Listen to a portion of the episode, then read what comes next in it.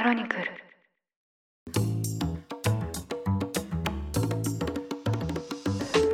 おはようございます。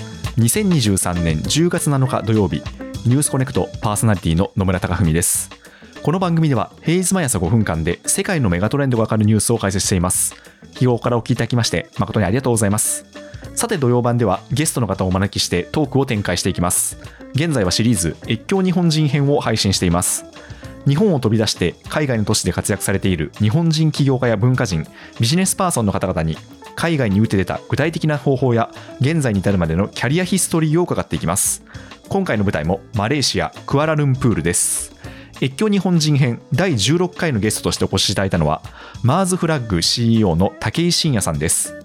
武井さんは1971年生まれ10代の頃からパソコン通信に触れまして98年26歳の時に現在のマーズフラッグの前身となる企業を創業されました。そしてサイト内の検索エンジンのサービスマーズファインダーを展開されます。実はこのサービスは世界的にも注目されましてアメリカの Google や中国のバイルなどから買収提案があったりあとは武井さんご自身も20代の時に現在の GMO 代表の熊谷正俊さんや価格コム元社長の秋田義輝さんと共同で会社を設立した経験もお持ちです。あまりメディアには登場されないんですけど業界内では非常に名の知れたエンジニア経営者でいらっしゃいます。そんな武井さんなんですけど現在日本の会社を経営しながらご自身はマレーシアに拠点を移されています。そこにはどんなビジョンがあるのでしょうか？アジアを股にかけて活躍されている武井さんの刺激的なストーリーをお聞きください。それでは本日のゲストをお呼びしたいと思います。マーズフラッグ CEO の武井真也さんです。よろしくお願いします。どうもよろしくお願いします。武井です。はい。今日はですね武井さんがお住まいになっているクアラルンプールで収録させていただきます。はい、いらっしゃいませ。武井さんはクアラルンプールに来られたのは何年前なんですか？話すと長いんですけど、はい。家族で移住してきたのが去年の8月の末になるので、はいそういう意味でのちゃんと移住したのは、はい。約1年前っていう形になるんですけど、はい。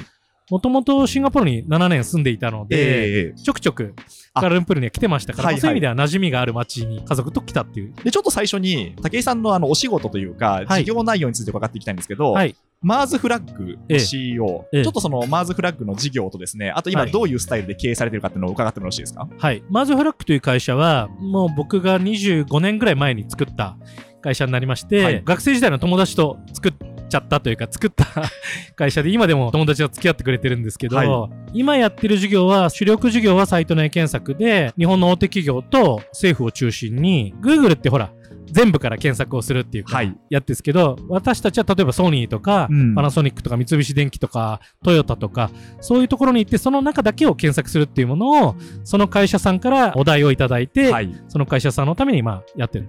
皆さんが使ってるのだと多分楽天とかね、はいはいはい。そういうところで馴染みがあると思うんですけど、ええすごいそういうあの企業のサイトって、ええ。それだけで巨大ですもんね。巨大です。あそのだから、中で検索するっていうのは結構ニーズがあるまあ、んですよね。一昔前のインターネットぐらい大きいですから、はい一つ一つの会社の、ええ。その中でどういう順位付けするかとか、い。AI を使ってどういう結果を出すか、はい。そういうことをやってます。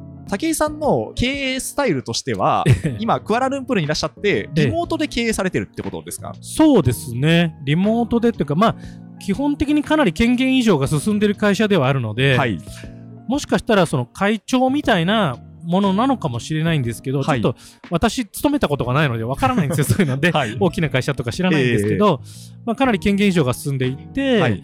各拠点に分散した権限があるので、はい。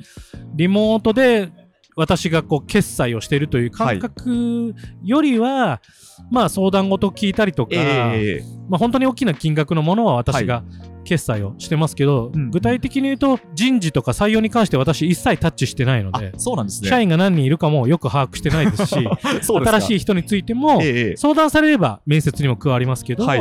相談されなければ勝手に採用もされていますので、まあ、そういう形で、まあでもリモートで会議したりとか、はい。お客さんとも、まあ、ズームとか。で、2ヶ月に一度ぐらい日本は行かしてもらって、その時はお客さんとか、社員の方とかと会ったりはしますけど、そうすると今は、そのクアラルンプールで、日本とはこうリモートで会議をすると思うんですけど、ええ、主にその一番時間を使ってることとしてはどういうことが多いんですか？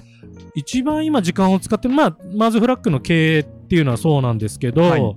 他にも今ちょっと東京大学の方で産学連携の、まあ、プロジェクトで新しい形でこう産業と学生を結ぼうみたいなはい。ことをお手伝いしてたり、うんちょっと今、新潟の大学で客員教授を始めたり、はい。それからプノンペンで、ええまあ、アイデアソンを去年から始めたんですけど、はい。はい。とか、ええ。あとはまあ今18人の方はい。の、まあ主に女性で、1人だけ 男性なんですけど、はい。東大生で、ええ。残りは18人の、はい。えー起業家の卵とか、ええ。アーティストの卵とか、はい。あとスポーツマンですね、うんアスリートの方とかが世界に飛び出したいっていう方はい。の、はい。どうしたらいいかわからないとか、ええ。お金がないとかね、はい。そういう人のメンタリングとか支援をうんするとか、そういうことにも時間を使って。なるほ。ど。まあ、社会貢献っていうと、ちょっと幅が広いんですけど、ええ。あとは、自らもプロの写真家でもあるので、はい。写真を撮ってええ。たりとか。ポートフォリオがすごいですね。そうですかめちゃめちゃ多様な感じの。まあ、ちょっとマルチキャリ最近あのええ歌も歌ってるので、あ、歌も歌われてるんですか？そうなんですよ。音楽家っていうとちょっとまあ言い過ぎなんですけど、はい、そういうことも妻とやったりしてます。そうなんですね。え場所としては、ええ日本のお仕事もされますし、はいそのプノンペン、東南アジアのお仕事もされますし、やりますしはいもう結構世界とつないでってことですか？えそうですね。あんまり国境がないタイプの人間かもしれないですね。よく自分では気づかないんですけど、はい。はい、割とバスに乗るというか、えそれより低い感覚で飛行機に乗ってどっかポイって行っちゃう人なので、昔からもうそういうスタイルだったんですか割と若い頃からそうでした。そうなんですね、ええ。教育の話もですね、あの後半でぜひ伺いたいなと思うんですけど、マーズフラッグの事業で、あの25年、もう結構長く経営されていると思うんですけど、あのええ検索エンジンのビジネスっていうのは、ええ。もう最初からその事業だったんですか、そうですね。もともと検索は、そのものはもう40年ぐらいやってるんですよ。ですから、はいはい10歳ぐらいの時から、はい。小学校5年生ぐらいから、なんか、要はデータオタクというか、はい。まだその検索エンジンという概念がないですよね、40年前。言葉も概念もないです。そうですよね。ただなんかコンピューターに、まあ、データを入力したりはい。して、それを量が増えてくるとはい効率よく探すというか、そういうことを一生懸命やってたり、はい。で、中学高校ぐらいになると、オフ会といってね、はい。当時はパソコン通信だったんですけど。まあ友達が遠くからええ僕の家に来てくれると、はい。データ交換うん。をすると。はい。で、まあ、メディアはね、テープから、はい。えーフロッピーディスク、それから MO、ええ。えーハードディスク、SSD、えーフラッシュメモリ、こういうふうに変わっていって、まあ最終的にはインターネットになるんですはけど、いはいはい。まあメディアは変われど、はい。結局その人が大好きなこう持ってるデータをうん。私の家に持ってきて、それは多はい。分その人が好きで集めたデータなんで、ええ CG とか音楽とか動画とか。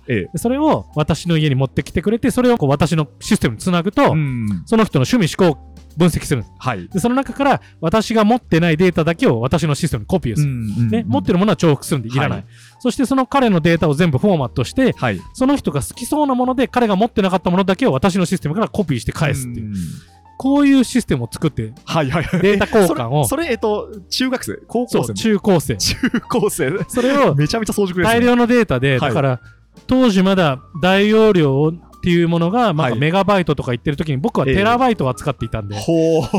だから、ものすごい自動化しなきゃいけないし、つないだ後一晩待つとかっていうコピーの時間があったんですけど。システム化しなきゃいけない、並列化もしなきゃいけないのうで、それを一生懸命作ってました。あ、そうなんですね。それが10代の頃ですよそれね。がそう、サーチエンジンになっていくんですよね。へえ、そうなんですね。データオタクですよ。ええええええで、データ集まっちゃってしょうがないから、はい。まあ AI みたいなものって、はい AI とまで言わなくて、まあ自動分類とか、ええええ趣味思考の分析とか、はい。そういうものもしなければいけなないるほど。で、検索エンジン、まあ、データをこう整理するってものとの出会いは、ええかなり長いルーツがあったってことなんですね。長いです。うん。だからデジタルデータコレクターから始まった、はい。必要は発明の母を地で行く。僕たちというか僕だけじゃなくて、そこでええ。それを一緒に作ってた人たちと起業したんで、そういうことですね。ええ。ちょっとその10代当時の話を伺いたいんですけど、えパソコン通信ええ。で出会った仲間の方と、ええ。武井さんのもうご自宅に集まっていたってことなんですか？そうなんですよ。もちろん距離は離れてるんで、はいはい。年に1回しか来れない人とか、ええ。海外に住んでる駐在員の息子とかも多かったんですけど、ええ。インドネシアとかね、はいはい。香港とか、ええ。でもまあたまに一時帰国の時は僕の家来てくれたりして、はいはい。なんで来てくれて僕が好きだから来たんじゃなくて多分、ええ。当時回線が遅いから、はい。僕家に来ると何万倍も早いじゃないですか、リアルって。そうですね。まあ、そうですねピーディスクのコピー遅いとはいえ、はいはいはい当時の電話回線からしたら、ええ。めちゃくちゃ早いから、はいはい。家に来るわけですよ。ええ、えオタクってほら、もともと意思疎通上手じゃないし、社交的じゃないんだけえ。ど、はいはいもう。背に腹を変えられないわけですよ。ええ、ええ。で、僕の行くの。だけど、データを通して仲良くなるんですよ。オタク、このデータすごいね、みたいな。うん。そんな感じですよ。中高生の頃っていうと、今からだから35年前とか30年前とか、そねれくらいですよねええ、。そうです。まだだからあれですよね、インターネットもないですし、パソコン通信も誰もやってないと思う。モデム作ってましたもん。それはなんで武井さんはそういう誰もやってなかったことを知ったんですか？もともとその祖父が、はい。ちょっと発明家とかって言ったりするような、まあちょっと新しいもん好きの怪しいおじさん。本業は写真家らしいんですけど、はいはいはい。まあ、ちょっと血は引いちゃったんでしょうかね。はいい、わゆる電子工作とか好きで、え父はいわゆる建築家で、はいまあ、ち調理系なんですよ。うんうん。で、コンピューターを共同計算のために持ってたりとかして、はいで、教えてもくれるし、コンピューターのことは、まあ、プログラムチックなことも教えてくれて、はい。なんだろう、ハードウェアがあって、はい。ソフトウェアもちょっと教えてくれるみたいな。へで、家に。に偶然通信回線があったんですよ。はいはいはい。それで、えパソコン通信みたいなものがなんかあるみたいな話を聞いて、え。はい。なんか単純に僕もやってみたいって思って、うん。で、書籍も発売されてないから、はいはい。まあいろんな人に聞いたりして、会いにそうですよね。ではい。で、秋葉原でなんかボードを自作するみたいな。はあ、それを武井少年はやっていたわけなんですね。そうです、仲間と一緒に。まあでもありがたいことに結構仲間と出会えて、はいはいはい。そうですよね。だってその時に出会った仲間の方と創業されたわけですもんね。秋葉原のおじさんが仲間を教えてくれる世界ですよ。そういう世界なんか国立にすごい少年がいるよ、君の二つ上でみたいな。小学校6年生なんだけど天才だよみたいな。なんかハッキング雑誌に投稿してるお友達がいるよみたいな。じゃあ紹介してくださいみたいな。そういう世界ですそういう世界だったんですね。あとは、えそういわゆるハッキング雑誌が当時あったさ、ハッカーとかバックアップ活用テクニックとか。そこの編集長の人が紹介してくれたりしました。だからやっぱりその当時、全然それをやっていた方がそんなに多くはないから、むしろやっているい少ないです方同士は横で繋がっていたってこそうです、とですかそうです。いわゆるハッキング小僧は繋がってたっていう。はあ。で、その後、大学、そして就職されますけど、ええそれはそのどういう進路を選ばれたんですか？大学はまあ、いわゆるコンピューター触りたかったんですよね。はいはい理工系というか、はい。情報系。ただ、当時情報系みたいな言葉なかったかな、はいコンピューター触れるっていうのは工学部とか、うんうんあと、電気電子学科みたいなのが、はいはい。まあ、いろんな大学にあったりとかして、まあ、そういうところに進学をして、はい。で、まあ、就職っていう時に、はい。友達同士みんなで話したわけですよ。ええなんか NEC とかね、はい。当時だとコンピューター使う、花形ですよ、NEC とか。当時はね。ええ PC98 とか、うん。あと、シャープもコンピューター作ってたり、はいソニーもいいねとかって。ええけど、僕らは自分たちでソフトウェア書いてるのがすごい楽しくて、はい自分たちでこういうの続けたいよねっていうのがあって、仲良し仲間だけで、はい一生仲良し小良しで、ええ面白くハッキングして死んでいけたら幸せだよねっていうのあがー結構話し合ったんですよ。はいはいことでねただ、ええすぐ起業しようと思ったら、はい父親とか周りの先輩にも、はい。いやいや、一回ぐらい社会人やった方がいいよとは言われて、あーはいはいはい。なので割とみんな小さい会社とか、うんうんうんちょっと当時ベンチャーみたいに言われた走りみたいなはい。会社に就職したり、その会社ってどういうものか小さい会社が成長する姿をはい。見て、で、うんうん2、3年後にまた集結して会社を作った。こういう感じなんですそういうことですね。ええじゃあ最初は、まあ、ある意味こう経験のために、すすでにある若い会社に就職されたってことですか？そうです、そうです。当時いきなりベンチャーっていう会社多分なかったんじゃないか、どうだろう。聞いたこととないですね。はいはいはい。うんそういうことですね。ええ。その修行時代というか、ええあの会社員時代は、ええ。どういったことをされたんですか？これがね、まあ話すと3時間ぐらいなんですけど。はしょっていうと、イベント制作会社に拾っていただいて、はいはいレイっていう会社だったんですけども、私が就職した時は結構小さい会社で、ええまだまだ、まあ今は上場企業ですよね。そうですね、今はい上場してるんですけど、ええ私が入った頃、ちょうどマルチメディア事業部というものを作るとか作んないとか言ってた時代で、うんまあ30代の若い部長さんがいらして、はい千葉大の工学部をお出になった方みたいな。はいはいはい。で、僕は一緒にマルチメディアなんて古いからインターネットやろうよみたいなことを、まあ言って、拾ってもらって、はい。なんかインターネット的なことをやらせてもらうつもりだったんですけど、はい。何が間違えたのか、はい。君は英語が得意だよねとか、はいはいはい。ちょっと香港にいたんでね、うん君はなんかプログラムをかけて、君は写真も撮れて、ええ君はゲームプログラムもできてとかって、はい、確かにみたいに言ったら、はいなんか吉村作治先生がね、早稲田大学のエジプトのエジプ。トのそう、はい。ゲームを作りたいから、はい君がお願いしますみたいな。そのレイって会社の社長の同級生らしいんです、そのあ、。吉村先生が。吉村作治そうなんですね。はい。それで僕、吉村先生と一緒にエジプトに連れてかれちゃって、あ、そうなんですね。カイロ駐在みたいな。え、いきなりですか？そう、いきなり。おお。言ってみたらアラビア語じゃないですか。そうですね。英語って何なのみたいな。そうですよね。英語じゃないですよね。からの。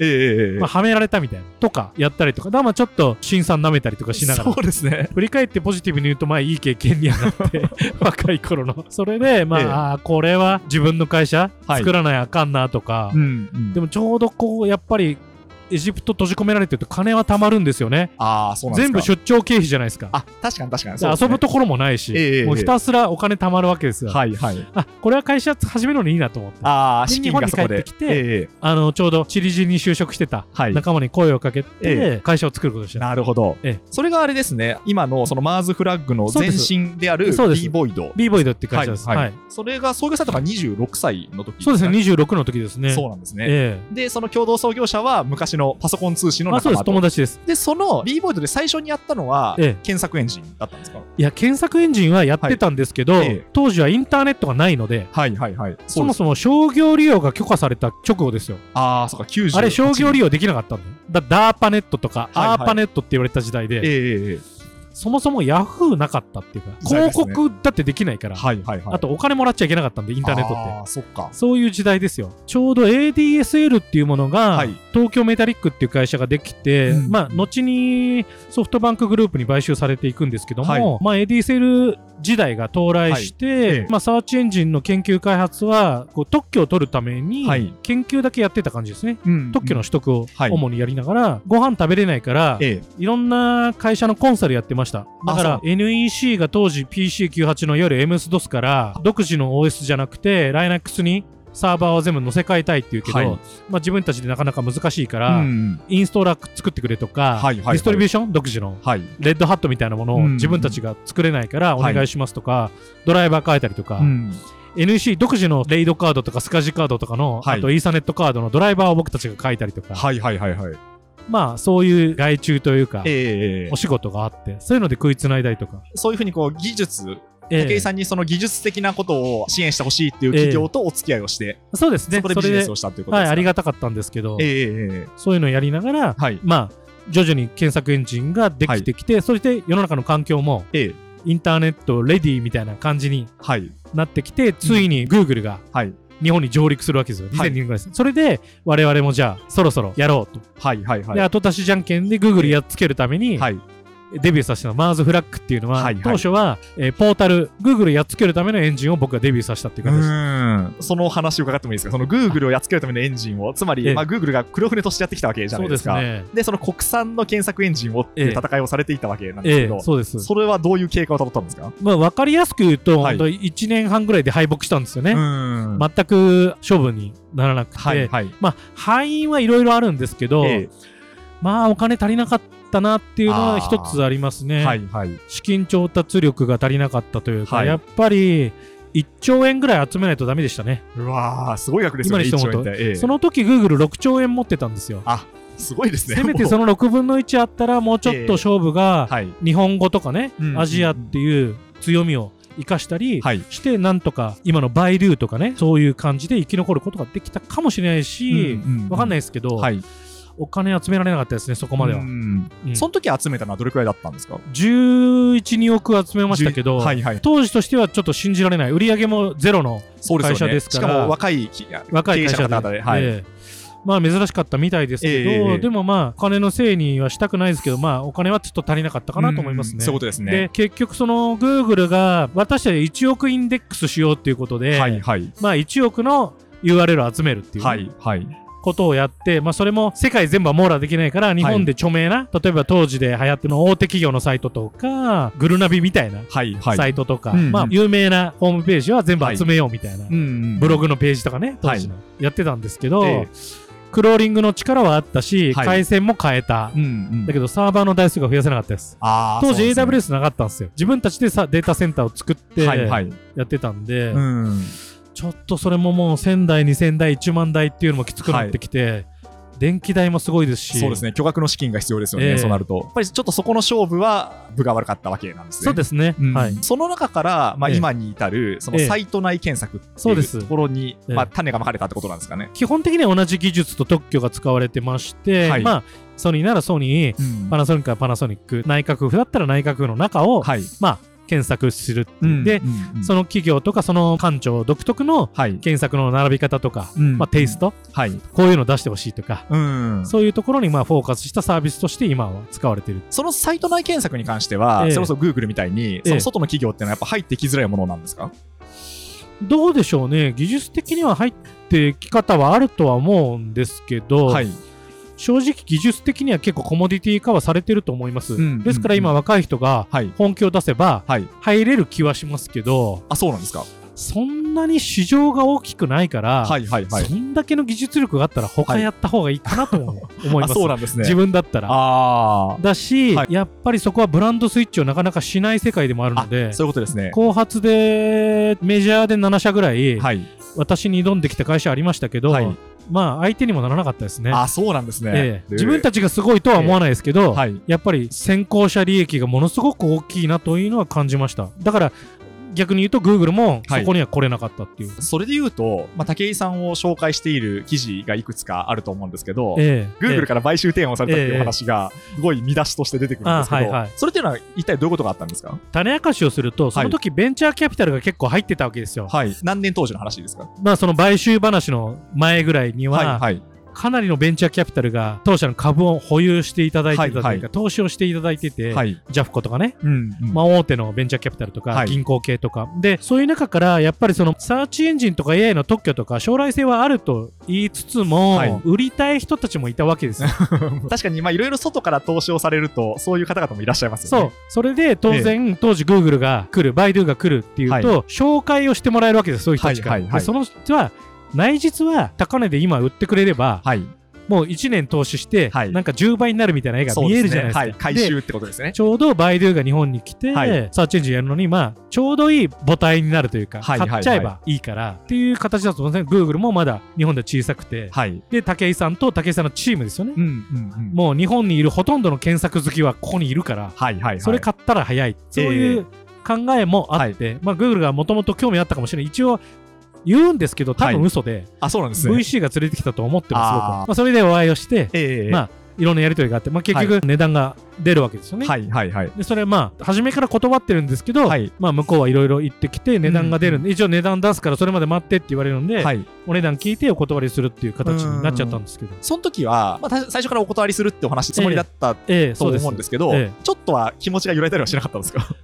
あのねええ。今売っとけばよかったちょっと思います あ、そうですか。あの数字を思い出すと、あ、そうなんですね。ええいやちょっと大富豪だったなっていうのはなるほど。思いますけど、はいまあまあでもどうでしょうね売ってたら別の人生で、ええこんなに楽しくて充実したはい。こうなんかバカバカしい武井さんっていうのはいなかったかもしれないですね。なるほど。感じ悪い武井さんになってたかも。なるほど。あ上がった武井さんみたいそう、なやつ。上がった武井さんじゃなくて、こうしてこう、なんだろう、ええエコノミークラスに乗る武井さんっていう、エアアジア大好きみたいなはいはいはい。武井さんっていうのはいなかったかもしれない。そうなんですねまあそれはそれで、うんうん。はい、よかった。でもやっぱりその当時は売却するよりも、引き続きこう経営というか、オーナーシップを持って経営に関わっていきたいっていう。二つあって、はい一つは本当バカなんですけど、ええ僕、グーグルに勝つと思ってたんで、ああ、いやいや、まだはい。ええ実は今でも思ってるんで、うんうんうん。あんな会社大したことないからってはいはいはいだ。から、まあ、やっぱり僕が天才だから僕勝つでしょ。うんうんうんうんそういう発想もあって、はい。もう一つは単純にやっぱり自分で始めて仲間とほら、もともとは楽しくワイワイってはい会社なんで、真面目に考えてみるとガバナンスなんか全く聞いてないし、うん。仕事のとか何かの意思決定の理由が楽しいだから、この会社買ったらやべえだろうなって迷惑かけるとも思いましたね。やっぱりその自由さというか、うん仲間内でのその雰囲気の良さっていうのは、やっぱ何者にも変え難い魅力だったってことなんですかね。そうですよ、もう僕らにとっては。うん。それこそ人生。それで食えてて、ええええまあまあ人よりお金もらえてれば、はいまあいっかっていう。のは、それは今でもいい選択したんじゃないかなと思う。確かにそうですね。それってなんか人生の中での、まあ、優先順位というか、うん一つの軸ですもんね、それっていうのは。だから今時代の風が吹いてますよね、うんやりがいとか友情とかそうですね。はい。今ど真ん中来てると思うんですよ。確かに。あ、幼馴染と友情で会社やって、でまあまあまあ金持ちにみんななって、はいはい。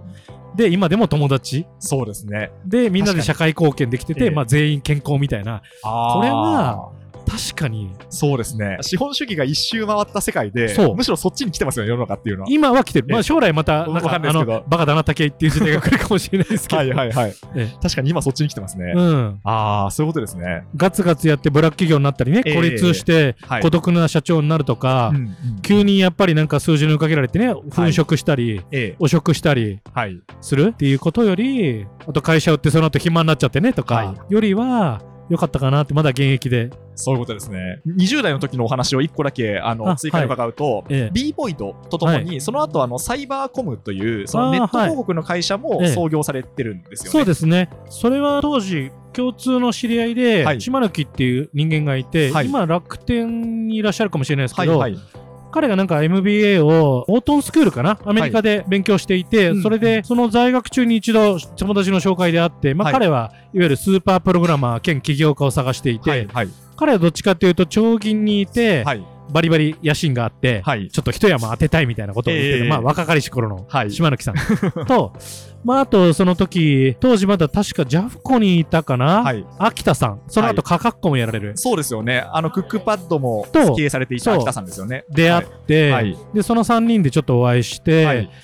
で、その後熊谷さんもはい GM の GM の引き込んで、広告のオークション事業をね、はい。日本に持ってきて、はい。当時はやっぱり電通さんとか行動さんとか、はいまあ、いわゆるその旧来の強いメディアがね、はいインターネットも支配するんじゃないかと。僕たちの。のインターネットは新しいのをやりたいねみたいなはい。ことを言いながらちょっと持ってきええてええ。やり始めたんです広告オークションの会社を始めうたんですよーん、そうなんですね。ただ思っまあ最初からエクジットは考えつつだからガバナンス整えたりチームメンバーとか株主きれいにしたりとかええええ。まあ1、2年でエクジットっていうのありつつ、はい上場も一応目指してたんですけど、ええええ。まあ思ったより早くエクジットの話が来ちゃって、まあ、それが DAC という会社の一部になっええて売却して、ええ。はい。私はまあそれで退任。あ、そうなんですね。まあお金になったんで、うん。ありがたかったですけど。共同創業された方々が、はいまあこう、今をときめくというか、そう皆さん超有名人の方々じゃないですか。ですよね。若かったですね、みんな。今でも思い出すのは、なんか秋田さんとか、はあれですよ、ちょうど隣に座っててね、ちょうど表参道のオフィスに一緒にいて、はいで、価格コムと時計のなんか通販のサイトを目の前に僕の前に置いて、はい。これ武井さんどっちがいいと思って言われたの覚えてるんですよ。はいあ、そうですか。はい。で、時計の通販とはい価格コムで、はい。当時価格コムはまあ一人でやられてて、ええ秋葉原歩くのが好きなあお兄さんがはい値段調べてる感じだったんです。はいはいはい。だからまあ商売っていう感じじゃない。ええそうですね。なんかで趣味で、あの、その情報を集めたみたいな。ええ時計の方はもう商売になってるんですよ。はいはいはい。ブランド時計をね、こうええ予告しで通販するみたいな。どう見ても時計って感じなんですけど、僕ははいなぜかオタキングだから、はいはい。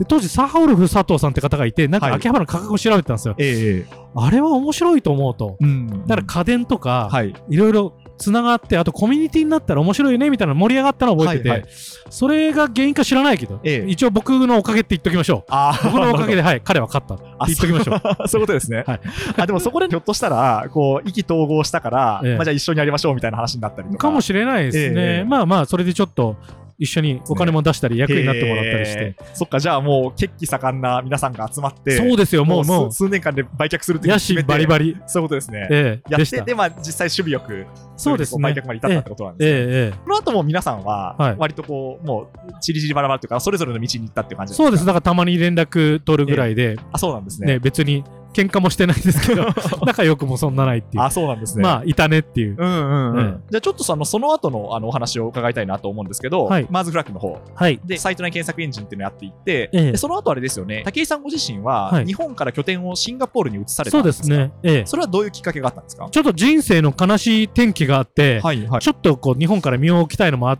ありつつ、そうなんですね。えちょうど当社がグローバル戦略とか、はいまあ、ボングローバルとか言いながら、はいなかなか海外に足を踏み出せてなかったんで、誰か行ってほしいってずっと思ったんですけど、えはい。もう誰も行かないから、ええまあ、やっぱ01は僕だなと思って、はい。じゃあ僕が行きますって言あって、そういうタイミングだったんですね。はいはいはいそれでシンガポールに、まあ、とりあえず単身で行って、ええで、まあ、会社を作って、シンガポール人を雇用して、はいはいはい。っていう感じになってって。それが行かれたのが、えっと、10年前、2013年そうですね、か2013年になります。もうその時は、社員の方も引き連れずに、もう一人で行きますみたいな感じだったんですか？そうです、基本的には。まあ、結果的には、ワントーは日本から一人連れてきますけど、ただ彼はほとんど日本人じゃなくて、はい。アメリカ生まれでジャカルタとイランで育ったみたいな、あ、もうそういう感じの方なんですね。そういう感じのええ国籍だけ日本みたいな。男を連れてったんで、えまあ彼が一応社長をやってくれて、えはいはいはい。はいっていう感じでしたけど、だからまあほぼほぼ外人部隊というか、ええええシンガポールのその立ち上げっていうのは、ええもう割と最初からもううまくいったんですか？それとも結構最初の方は売るのに苦労したっていうのはあったんですか？いや、今でも苦労してますね。だから、ええまあ、どちらかというと、アジアパシフィックの、まあ、はいうちは中国が売り上げが大きくなっていったんで、うん中国のキャノンとかね、はい。ユニクロとか、まあそういう中国のに進出してる日本企業の売り上げを当時は中国で結構頑張ってたんですけど、ええやっぱりいろいろ厳しいじゃないですか。お金持ち出せないとか、はいはい。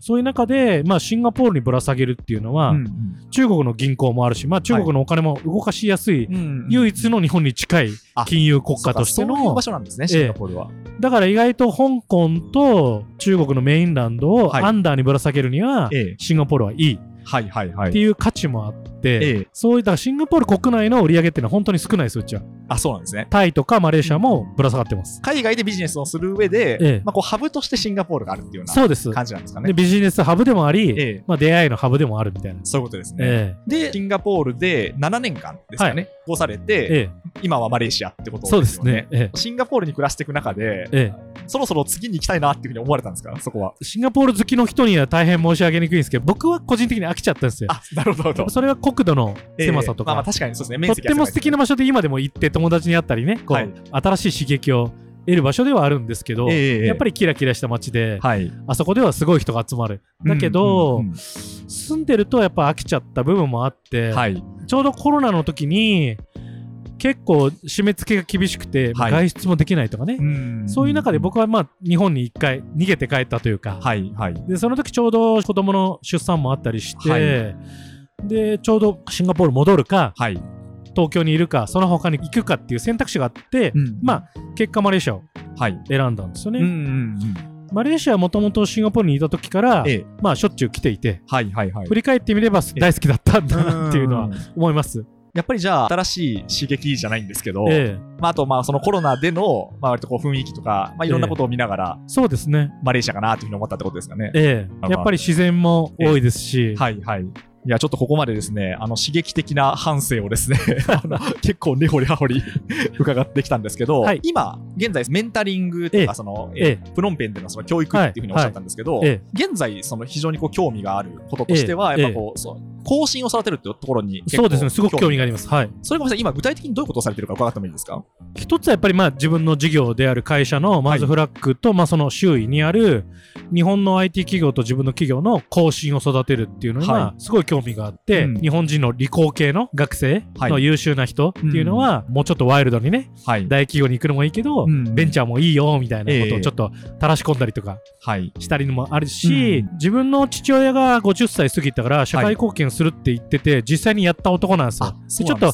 早く60代で行ってしまった、ええ。亡くなってしまった人なんですけど、はい。まあ、それをやってて、その背中見てたんで、まあ、自分も普通に父親からお前どうすんだって言われて、なんかはい。詰められた時に、ああ、じゃあ50で僕もうん社会貢献できる人間。そうすると、40で会社は自動運転になっていて、はい。30でもこのぐらい資産作ってなきゃみたいな、ああ、逆算してってこと逆ですね算の人生はありました。だから20代で起業しないと間に合わないっていうのもありました。そうなんですね。それもあったんですよそっか、もう50をある意味もうマイルストーンに置いて、そうそっからもう逆算されてたわだっけですね。て普通にええ50って普通日本人のおっさんってそっから稼がなきゃいけない年じゃないですか。はい、そうですね。あの、家のローンとか大変ですよ、ね。教育費とか。はい。30以降で子供産んでるとまだまだ大学院まで行く時代ではいはい。家のローンに教育費に行って。そうですね。時代じゃないですか、はい。結婚式の費用もとうか、ん、そうですね。それを50ではい。自分の子供だけじゃなくて、うん人様のためになんて言ったらよっぽど時間もお金も余裕がないとはい。できないじゃないですか、そう普通にいい人じゃいられないですよね、はいはいはい。そう。そうなったら離婚されちゃうじゃないですか そうですね。そんなの前にうちの子のご飯なんとかして 今日のご飯ないんだからってなるじゃないですか、はいだから、ええそういう逆引きしていくと、うん結構焦りましたよ。だからまあ、めちゃくちゃ勉強もしたし、めちゃくちゃ働きました、そういう意味で。そうですね。今はマレーシアに住んでいて、偶然なんですけど、ちょっとプノンペンで去年、はい。アイデアソンといって、はいまあ、ハッカソンのプログラムとかないやつですね。はいはいはいアイデアだけ出してコンテスト。うんうんまあ、だから、あの文系の方とか、はい。ちょっとほわっとした方でも気楽に参加できるイベントがあって、例えば、あの、カンボジアってね、はい。を10年後に素晴らしい国にするための企業をあなたが作るとしたらどういう会社ですかっていうのを友達でも何でもない人4人でその日チームになれって言われてはいはいはい。その人で会社を作れって言われえてでリーダー決めてから始まって会社作っていうまあ無茶ぶりですよね。はい。それを多分生まれて初めてプノンペンの学生がやってうん。でまあ2日後には発表しなきゃいけない。はい。で英語でそれを発表してうん。クメール語じゃなくて。はい。で順位がついて。ええ。っていうのをやるっていうのを、それちょっと東京大学でそれのまあ似たようなことを一回やらせていただいたので、はい。あ、プノンペンに貢献するって言ったら、ちょうどプノンペンってこういうの困ってるってお話を伺った時に、うんあだったらアイデアソンややりましょうってちょっと軽口を聞いてしまって、去年それで主催兼、メンター兼、審査委員長兼みたいなのをはいはいはいやる羽目になってしまって、はあ。ありがたいことにお手伝いしてくれた方がたくさんカンボジアにもいらして、政府系の方からカンボジアの会社の人とか、うんうん。それでうまくいってしまって、ええ。まあ味を占めて今年も9月にやりまたちょっと東大生連れてきますけど、あ、そうなんですね。ええそういうのもちょっとやったりとか、はいはいはあとはメンタリングでは今ちょっと18人面倒見させていただいてるしかも、あの、お一人を除いて全員女性なんですよ、ね。あそうなんですよ。え一人が残念ながら男性になっちゃったんですえ。けど、残念ながらですね、それは。ええ。はい、残りは女性はい。のメンタリングをしていて、うんまあ起業家が半分ぐらいですけど、はい、はい。あとはアスリート、ええプロのアスリートですね。はい。あのバレエやってる方とか、うんうんサッカーのプロの選手とか、テニスの選手とかうん、うんうんから、まあ、あと元機械体操のチはいャンピオンとか、うんうんあとはアーティストですね。ええ。とか、絵を描く人まとか。たすごいジャンルが多様ですよね。もともと好きなんですよ、アスリートとか、うんやっぱり演奏とか。はいはい。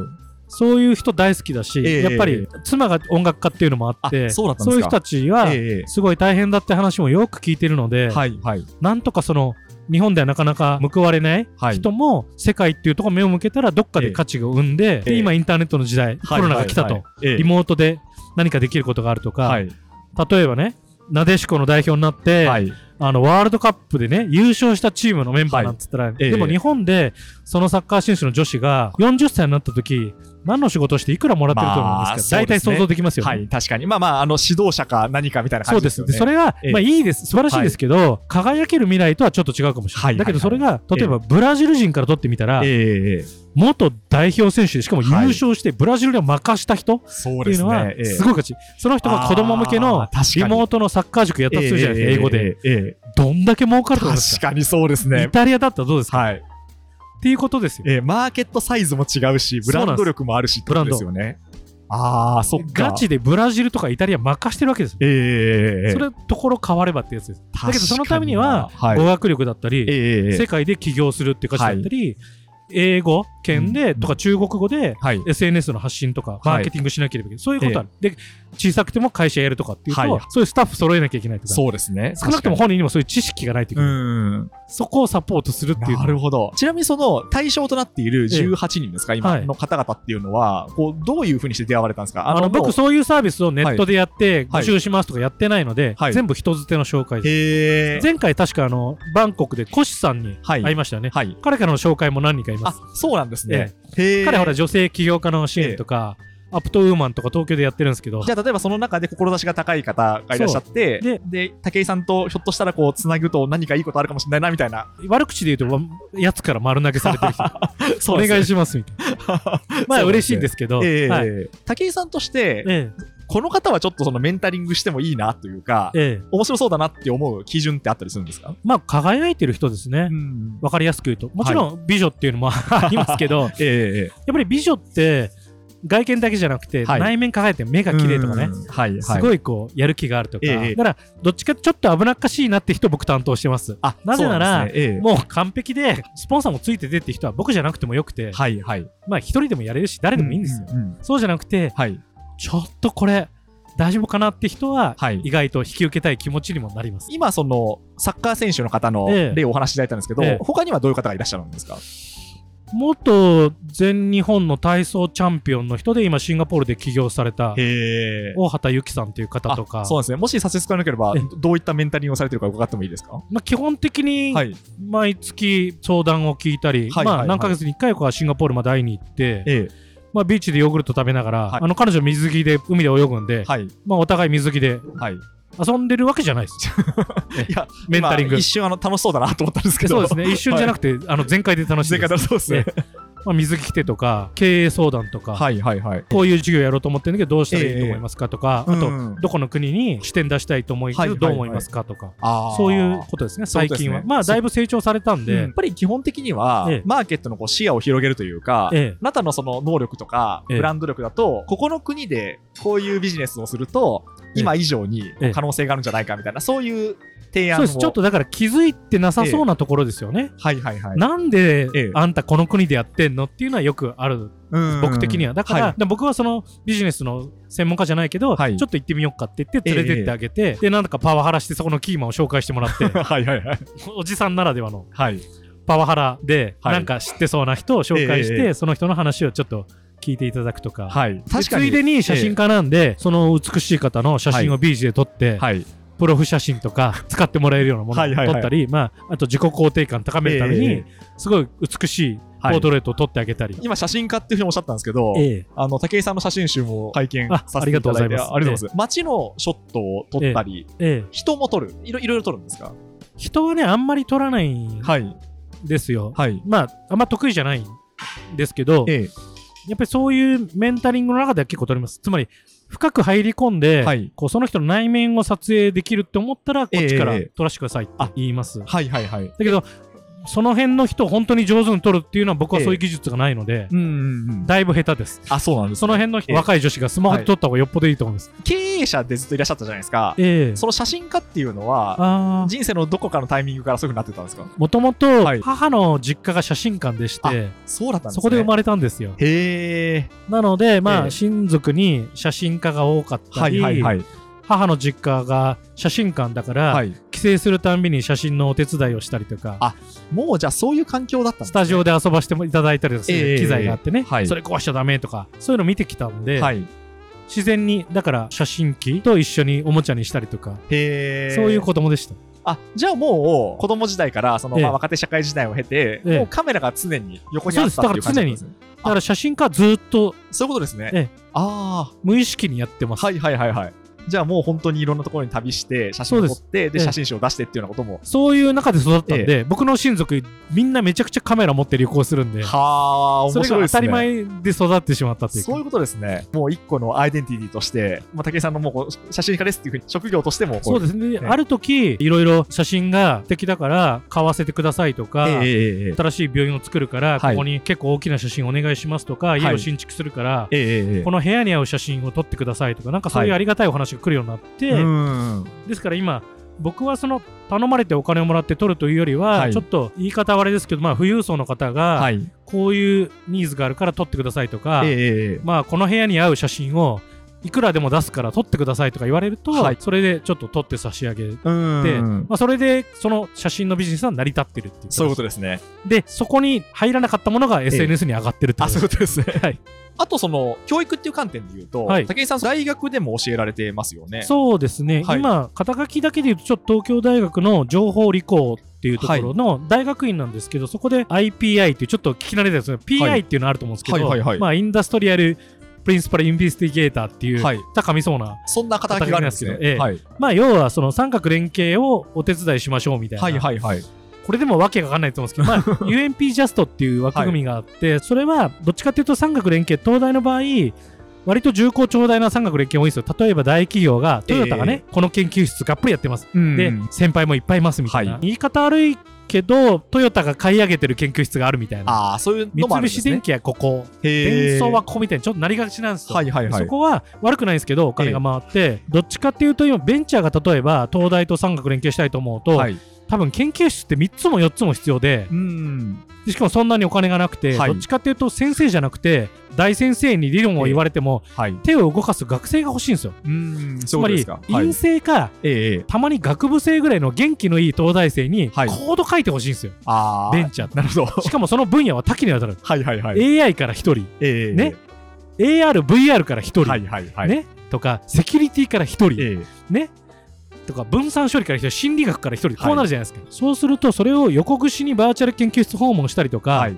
アレンジする場所が必要っていうことでできたのがはい。その UMP ジャストっていう新しい産学連携の枠組み。そこを僕ちょっとお手伝いしてる、へえそうなんです、ね、そしたらベンチャーでもそこでやれるかもしれない。確かにそのベンチャーが大学と組むっていうふうになると、まあ、互いのニーズが意外に合致しなかったりするね。全然合わないと思います。研究室もええさすがにお金がないとか、はい手を動かしてほしすぎちゃってうん合わないんですよ。要は手を動かす人として、はいそこの出身、もしくはその学部とか、まあ、大体近い学部な院の出身者を戻してくれないと、回らないですよ、研究室が。はいはいはい卒業生を。だけど、戻す卒業生がいないし、そうですよね戻しちゃったら、できないから仕事はいが。はいはいいないんですよ。そうすると、単純に手として使いたいしてもお金がない。はいっていうと、ちょっと、受給は1万円払ってもいいから、ええ。東大の学部生にうん。ここだけやってほしいって言って、うん。この1ヶ月だけやってほしい。はいはい。でそれ300時間やったら300万円なら払える。ええ。でもプログラマーもアプリ仕上げてほしい。っはいはい。ていうニーズですよね。そういうことです。ねなるほど確かにそれはでも実業の世界を知ってる方じゃないとアレンジできないねかもしれない。だからちょっとそういうところにちょっと関わらせていただいたりとか。それは東大の方から、いちょっと武井さんお願いしますよっていう感じで声かけられたんですか？そうなんですよ。最初は面白そうだから、それに関わった共通の知人がいて、はいはいはい誘われて、え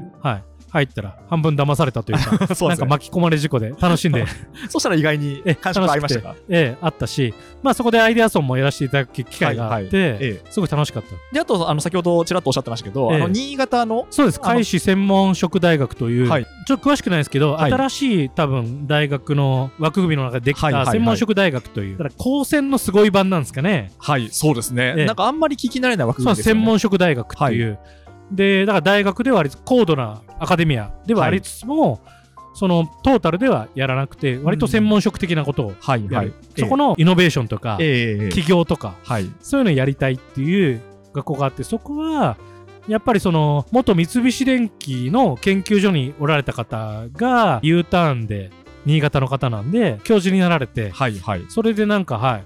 特別講師として年1回はい。2回呼んでいただいたんですよ、ええそしたらなんか巻き込まれ事故で。あそうなんですね。客員教授をはい。ぜひっていうお話があって、うんうんまあありがたくお受けしてこの7月からあそう始めることになったんですよ。リモートなんですけど。そうですね。クアラルンプール在住のまま、そうです。リモートで交流するってことですはい。よね、どういう形でやろうかなっていうんですけど、はいはいはい。いろいろ刺激を学生に与えられたらええ。いいかなと思ってまして、いいですね。まあ力になる。自分ちょっと隣の県の長野県出身なんで、はいはいはい、まあ少しそこは、あそうですね、はい。近いところちょっとあるって結構そのいろんな方からええ。こう声をかけられてええ、こうやるってことも結構多いんですか？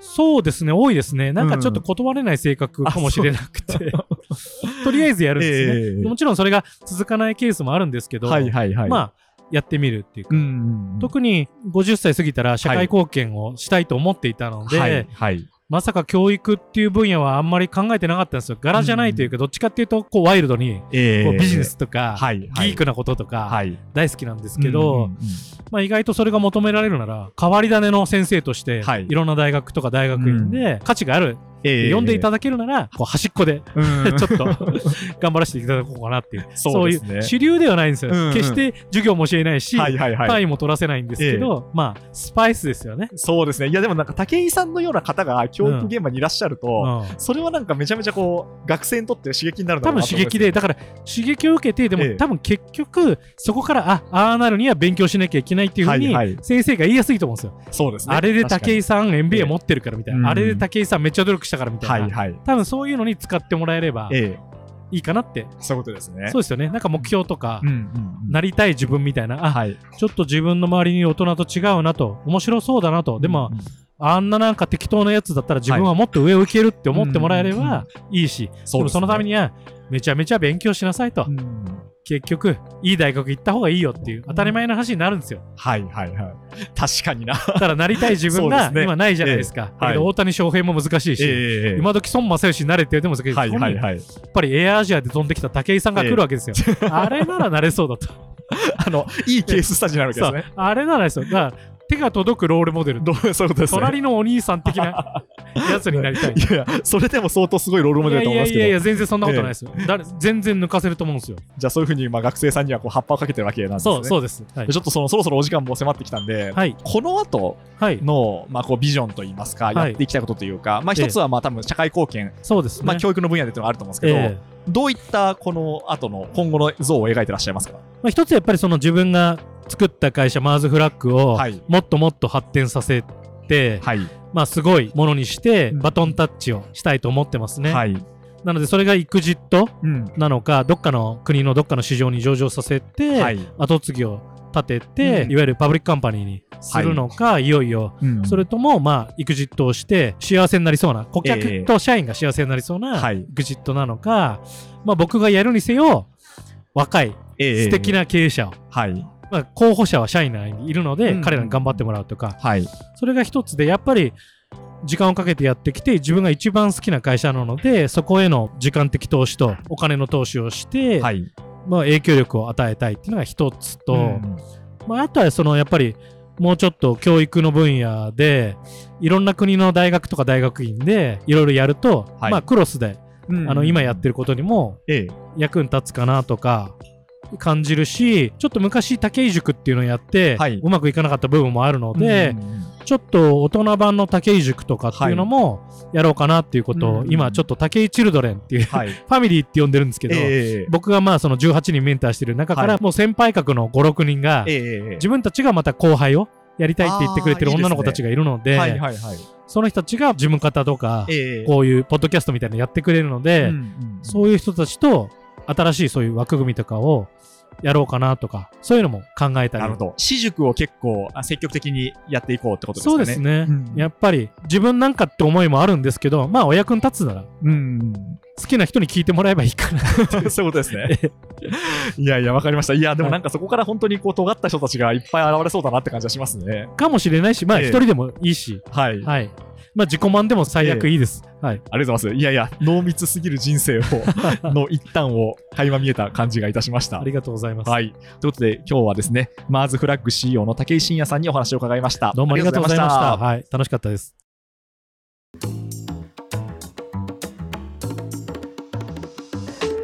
というわけで、マーズフラッグ CEO の武井信也さんにお話を伺いました。来週もどうぞお楽しみに。ちなみに今回もご案内させていただきます。取材や収録、ビジネスの裏話をクロニクルサポーター会員の皆さん向けにボーナストラックとして配信しています。海外出張編は合計で27本の出張裏話を配信しまして、また現在はクロニクルのビジネスモデルやミッションについて語る音声企業編を配信しています。この番組の制作費用はサポーター会員制度で賄われておりまして、いつもサポートしてくださっている皆さん、誠にありがとうございます。もしこの番組に価値を感じてくださるリスナーさんは、まだでしたら、ぜひサポーターへの加入を検討いただけますと嬉しいです。概要欄にリンクを記載しています。ということで、今日はこの辺りで失礼します。ニュースコネクトお相手は野村貴文でした。番組への感想は、ハッシュタグ、カタカナでニュースコネクトとつけて、ツイッターに投稿ください。もしこの番組が気に入っていただきましたら、ぜひフォローいただけますと嬉しいです。それでは、良い週末をお過ごしください。